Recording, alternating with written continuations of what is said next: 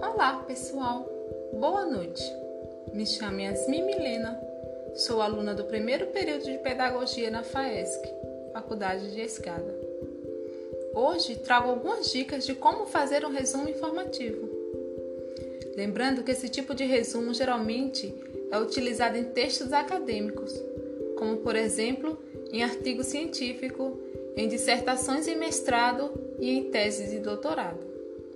Bem, o primeiro passo é escolher o tema, ou seja, escolher o assunto que irá abordar na sua pesquisa.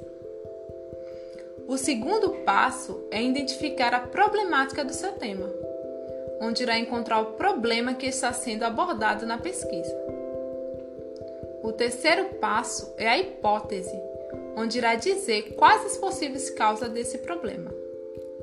O quarto passo é a justificativa, é quando irá provar a veracidade daquilo que você está propondo em sua pesquisa.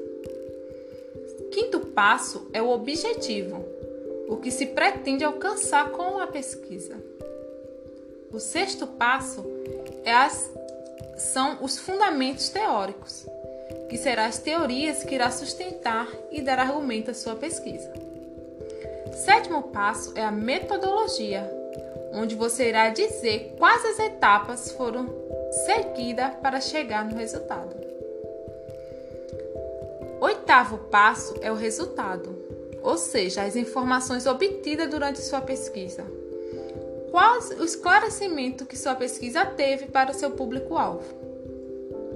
Nono passo é a contribuição que sua pesquisa trouxe para o público-alvo. E por fim, não se esqueça de colocar as palavras-chave, pois é de suma importância. Espero que tenham gostado das dicas. Obrigada e até a próxima.